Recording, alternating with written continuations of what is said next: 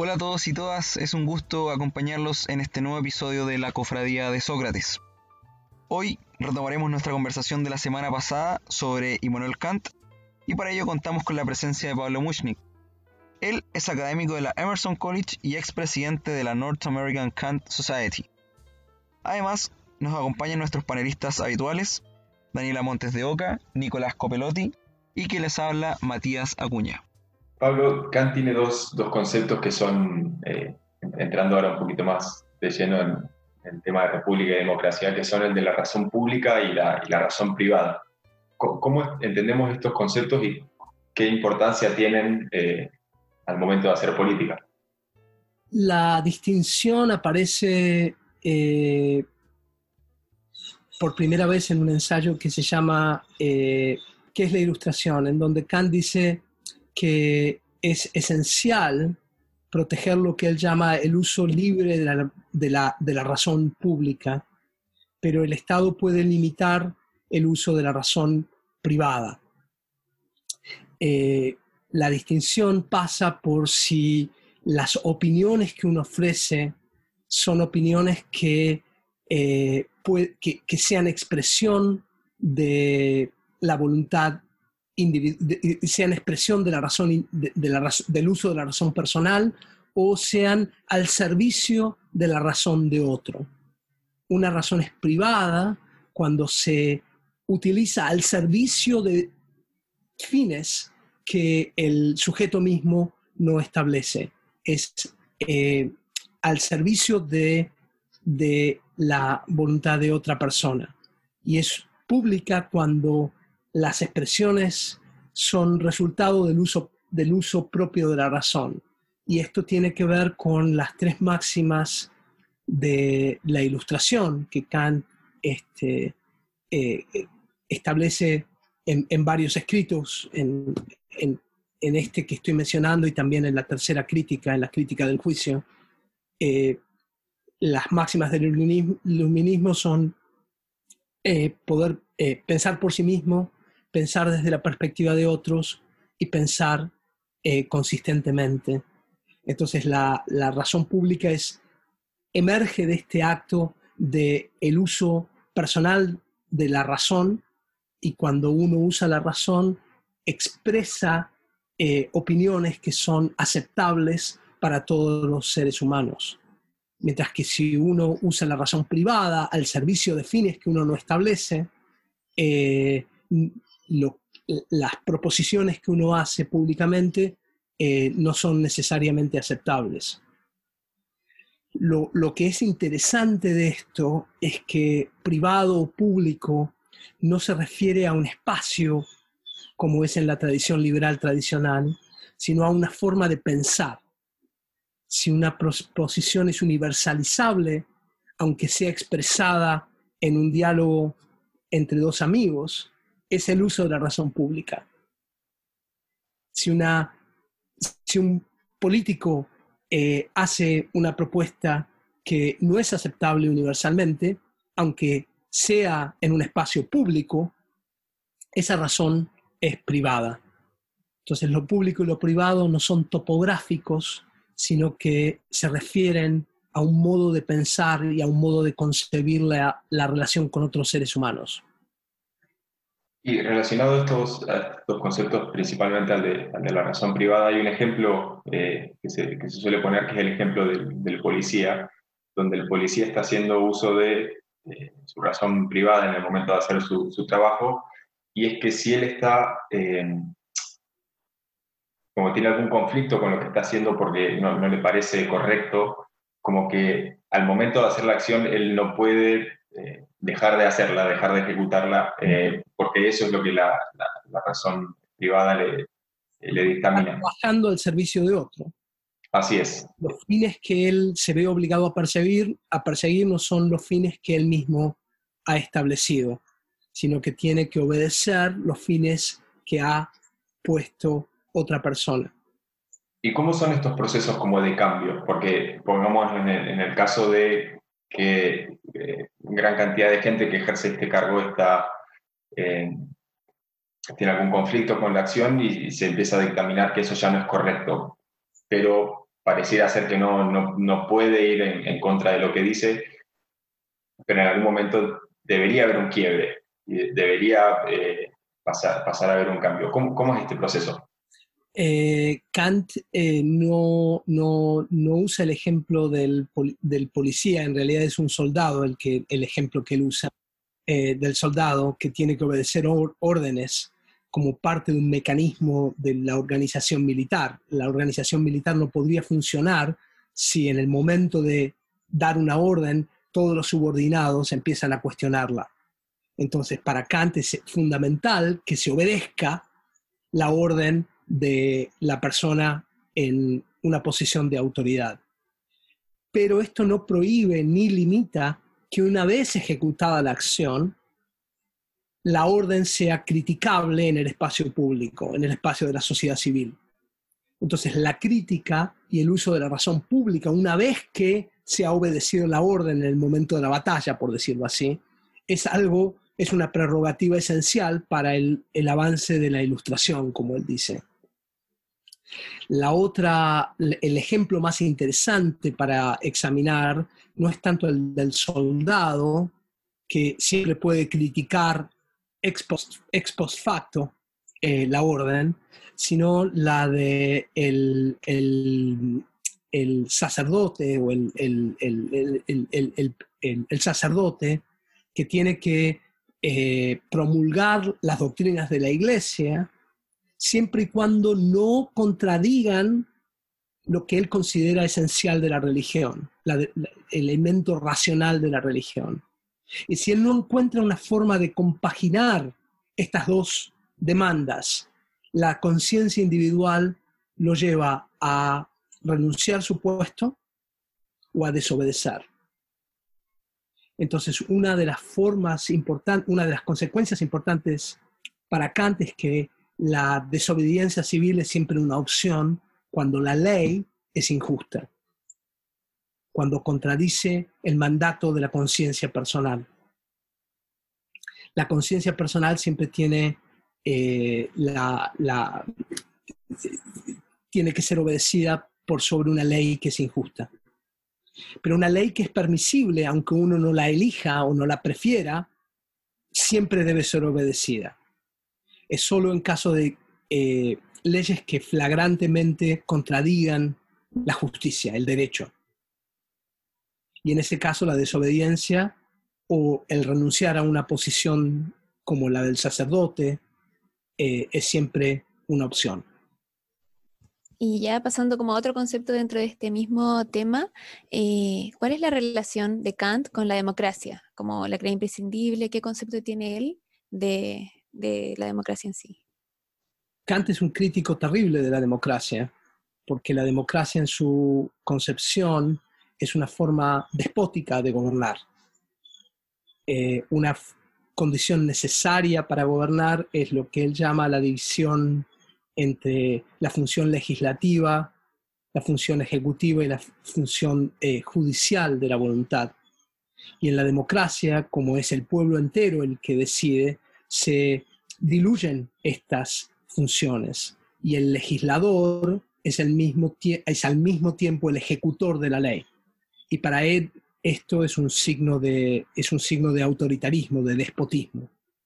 Entonces él prefiere el gobierno republicano, que no es lo mismo para él que el gobierno democrático. El gobierno republicano es uno en el que estas divisiones de, las funciones del soberano eh, se mantienen y hay un, eh, checks and balances, hay una limitación mutua de estos poderes que se diluye, en su opinión, con la democracia.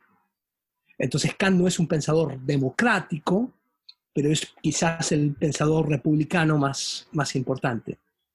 Eh, respecto al concepto de revolución, bueno, sabemos que Kant es contemporáneo a un momento de la historia occidental revolucionaria, en plena ilustración, Revolución Francesa y la independencia de Estados Unidos. ¿Qué opina Kant sobre el concepto de revolución desde un punto de vista teórico? ¿Es coherente que los ciudadanos se rebelen contra el Estado? y desde el punto de vista más práctico, ¿cuáles son las consecuencias de una revolución? ¿Puede ser algo positivo para la sociedad? Kant es muy ambivalente con respecto a la revolución y su ambivalencia tiene que ver con la experiencia del terror en, en Francia. Si bien Kant apoya en principio los valores de revolucionarios en Francia o en Estados Unidos, él cree que la acción violenta es siempre, la, acción violenta contra el gobierno, la acción revolucionaria es siempre eh, una acción que debe ser prohibida. Y debe ser prohibida porque si eh, los ciudadanos pueden juzgar el gobierno como injusto y elegirse en jueces supremos, entonces la idea misma de gobierno se vuelve autocontradictoria. Es una condición necesaria eh, para un Estado que el soberano sea el último juez sobre la justicia. Si los ciudadanos se erigen como juez, entonces eh, hay una situación de disolución de lo político y por lo tanto Kant eh, considera que es importante evitar revoluciones. También considera que las revoluciones son peligrosas porque tienden a cambiar un prejuicio por otro.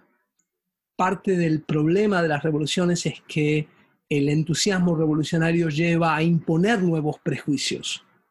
Por lo tanto, él considera que el cambio gradual es mucho más efectivo a largo plazo para combatir la inmoralidad y para generar, para incrementar, para expandir la esfera de la justicia. Ahora bien, si la revolución es triunfante, aunque haya sido inicialmente prohibida, entonces el nuevo gobierno revolucionario tiene que ser aceptado. Así que Kant es eh, ambivalente, porque si bien los valores de la Revolución Francesa y la Revolución Americana promueven la agenda del, iluminismo que a la que él adhiere, él considera que las revoluciones son la disolución de lo político y que es mejor tener un gobierno injusto que entrar de nuevo en el estado de naturaleza. Pablo, me gustaría preguntarte ahora por, por el concepto del castigo, porque para Kant eh, el castigo es una de las atribuciones del soberano cuando, cuando los ciudadanos han actuado de manera incorrecta. Eh, la pregunta eh, particularmente sería, ¿cuál es la visión que tiene Kant sobre el, castigo y cómo se ve relacionado dentro de esta concepción el concepto de justicia? El castigo para Kant es, siempre eh, proporcional a la ofensa. Esto es lo esencial en el castigo. Y en ese sentido, Kant es, un proponente de, la retribución, no del cambio eh, de las disposiciones del, criminal, sino el diente por diente, la idea de la ley, de la ley del talión. Eh, y eh, su visión del castigo es este, muy extrema, porque considera que, que sería inadmisible, por ejemplo, si el fin del mundo estuviera cerca, dejar sin castigar a quien haya cometido un homicidio. si cometes un homicidio, se merece la, pena, la, pena de muerte. Y esto suena extraño y extremo eh, para nuestros oídos. Así que su concepción del castigo como retribución este, forma parte de esta idea de la libertad individual y de la acción y de la, de la contracción eh, yo la tomo como una especie de corolario de su visión de la, materia y de las fuerzas de acción y, contracción. Es una expresión de, es la expresión política de cierta visión newtoniana de, las relaciones humanas. Kant no es este, el filósofo que uno debería eh, visitar para este, mejorar la situación de los presos pero es injusto pedirle a los filósofos que tengan respuestas para todo lo que nosotros deseáramos que digan. Esta es la ventaja de la filosofía, que permite a los que la practican tener este, distintas herramientas conceptuales para solucionar distintos problemas. Eh, Kant no es el filósofo que uno debe apelar para el castigo, en mi opinión, pero es un filósofo excepcional para eh, promover la, responsabilidad individual. y la belleza de la filosofía es que nos permite tener, eh, nos permite tener, este, ser politeístas, tener muchos dioses a los que podemos este, adorar de acuerdo a nuestras necesidades del momento. Y bueno, ya pasando como a un tema de su punto de vista más cosmopolita, de las relaciones internacionales, eh, Kant desarrolló una teoría internacional. Eh, ¿Cómo se relaciona esta con la teoría que se aplica dentro de una nación en sí misma? Eh, Kant es visto como el campeón del cosmopolitanismo, pero su visión es bastante más pesimista que la que nosotros quisiéramos escuchar, porque él considera que el cosmopolitanismo así como este, el establecimiento de, eh, Estado republicano, son compatibles con lo que él llama una nación de demonios o un mundo de demonios.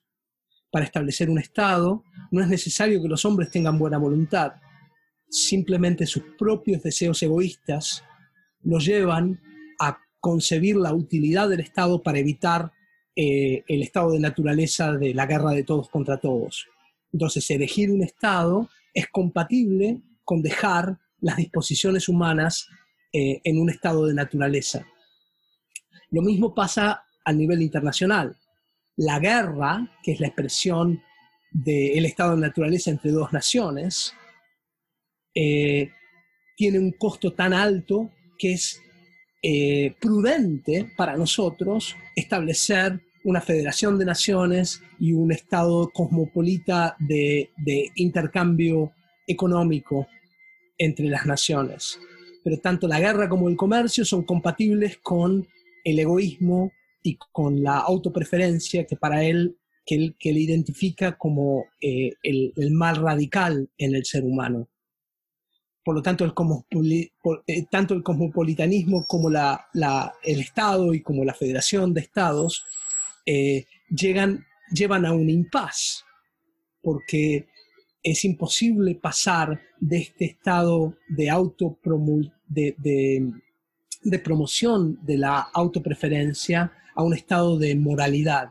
Hay un salto, eh, hay un salto cualitativo que no se explica y por eso yo creo que es esencial para entender la política en Kant eh, no limitarse a los trabajos que él tiene sobre política. Vos te estás refiriendo, por ejemplo, a la paz perpetua o lo que él dice en la metafísica de las costumbres, sino que esencial para complementar y suplementar las faltas de la política es, eh, es la religión. Kant cree que la religión moral eh, es una condición necesaria para establecer la paz perpetua.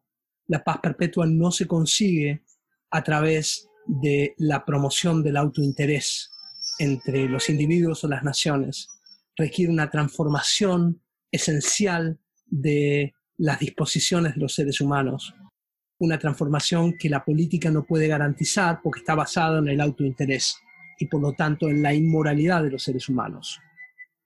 La política no nos deja fuera de la inmoralidad, simplemente pacifica las relaciones entre los hombres. Em, Pablo, Dentro de las distintas asociaciones eh, internacionales que planteó Kant, ¿hay alguna que a, él le haya llamado particularmente la atención, quizás como la que mejor funcionaría? Em, ¿Cuál sería esta, asociación entre, entre países y cuáles serían sus características? ¿Tendría quizás poder coercitivo sobre los países? ¿Cómo sería su aplicación en concreto? Claro, eh, él considera que es una contradicción en términos pensar en un Estado internacional, porque un Estado internacional con poder coercitivo, como está sugiriendo Matías, sería un Estado que elimina la diversidad y la eh, individualidad de los distintos países. Por lo tanto, él, él propone, en vez de un Estado, una federación en donde esta individualidad de países está esta, pluralidad de voluntades se mantiene, pero el precio para pagar es el perder, poder coercitivo. La Federación de Estados no puede coercionar a sus, miembros, es un, eh, genera condiciones institucionales para dirimir, conflictos pero no tiene poder coercitivo. Y en ese sentido es un tigre sin dientes, eh, un poquito como las Naciones Unidas. Ya, y como cerrando esta parte de, la conversación, eh, ¿qué rol juegan el cosmopolitismo y el principio de la hospitalidad universal de Kant en esta búsqueda de la paz perpetua? Bueno, son el, tercer, el tercer estadio en, la evolución del, del, autointerés. Es el comercio, como te dije inicialmente, es el brazo pacífico de la guerra, es el, es el complemento de la guerra. Y tanto la guerra como eh, el imperialismo tienen consecuencias que son eh, que van contra la prudencia y por lo tanto es eh, conveniente entrar en un estado cosmopolita de intercambio y de, relaciones comerciales entre los distintos países.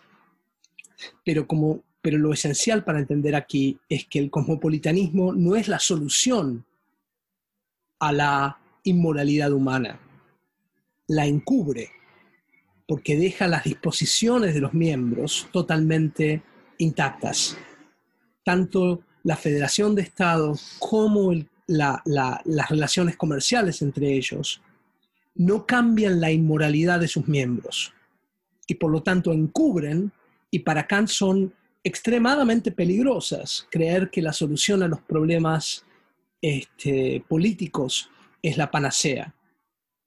Eh, si quieres capturar el, pensamiento de Kant en un solo eslogan, eh, tanto el comercio como la pacificación son, eh, no son el, eh, el, fin de la política, sino el no son el fin de la moralidad, sino el comienzo de la batalla por introducir la moralidad.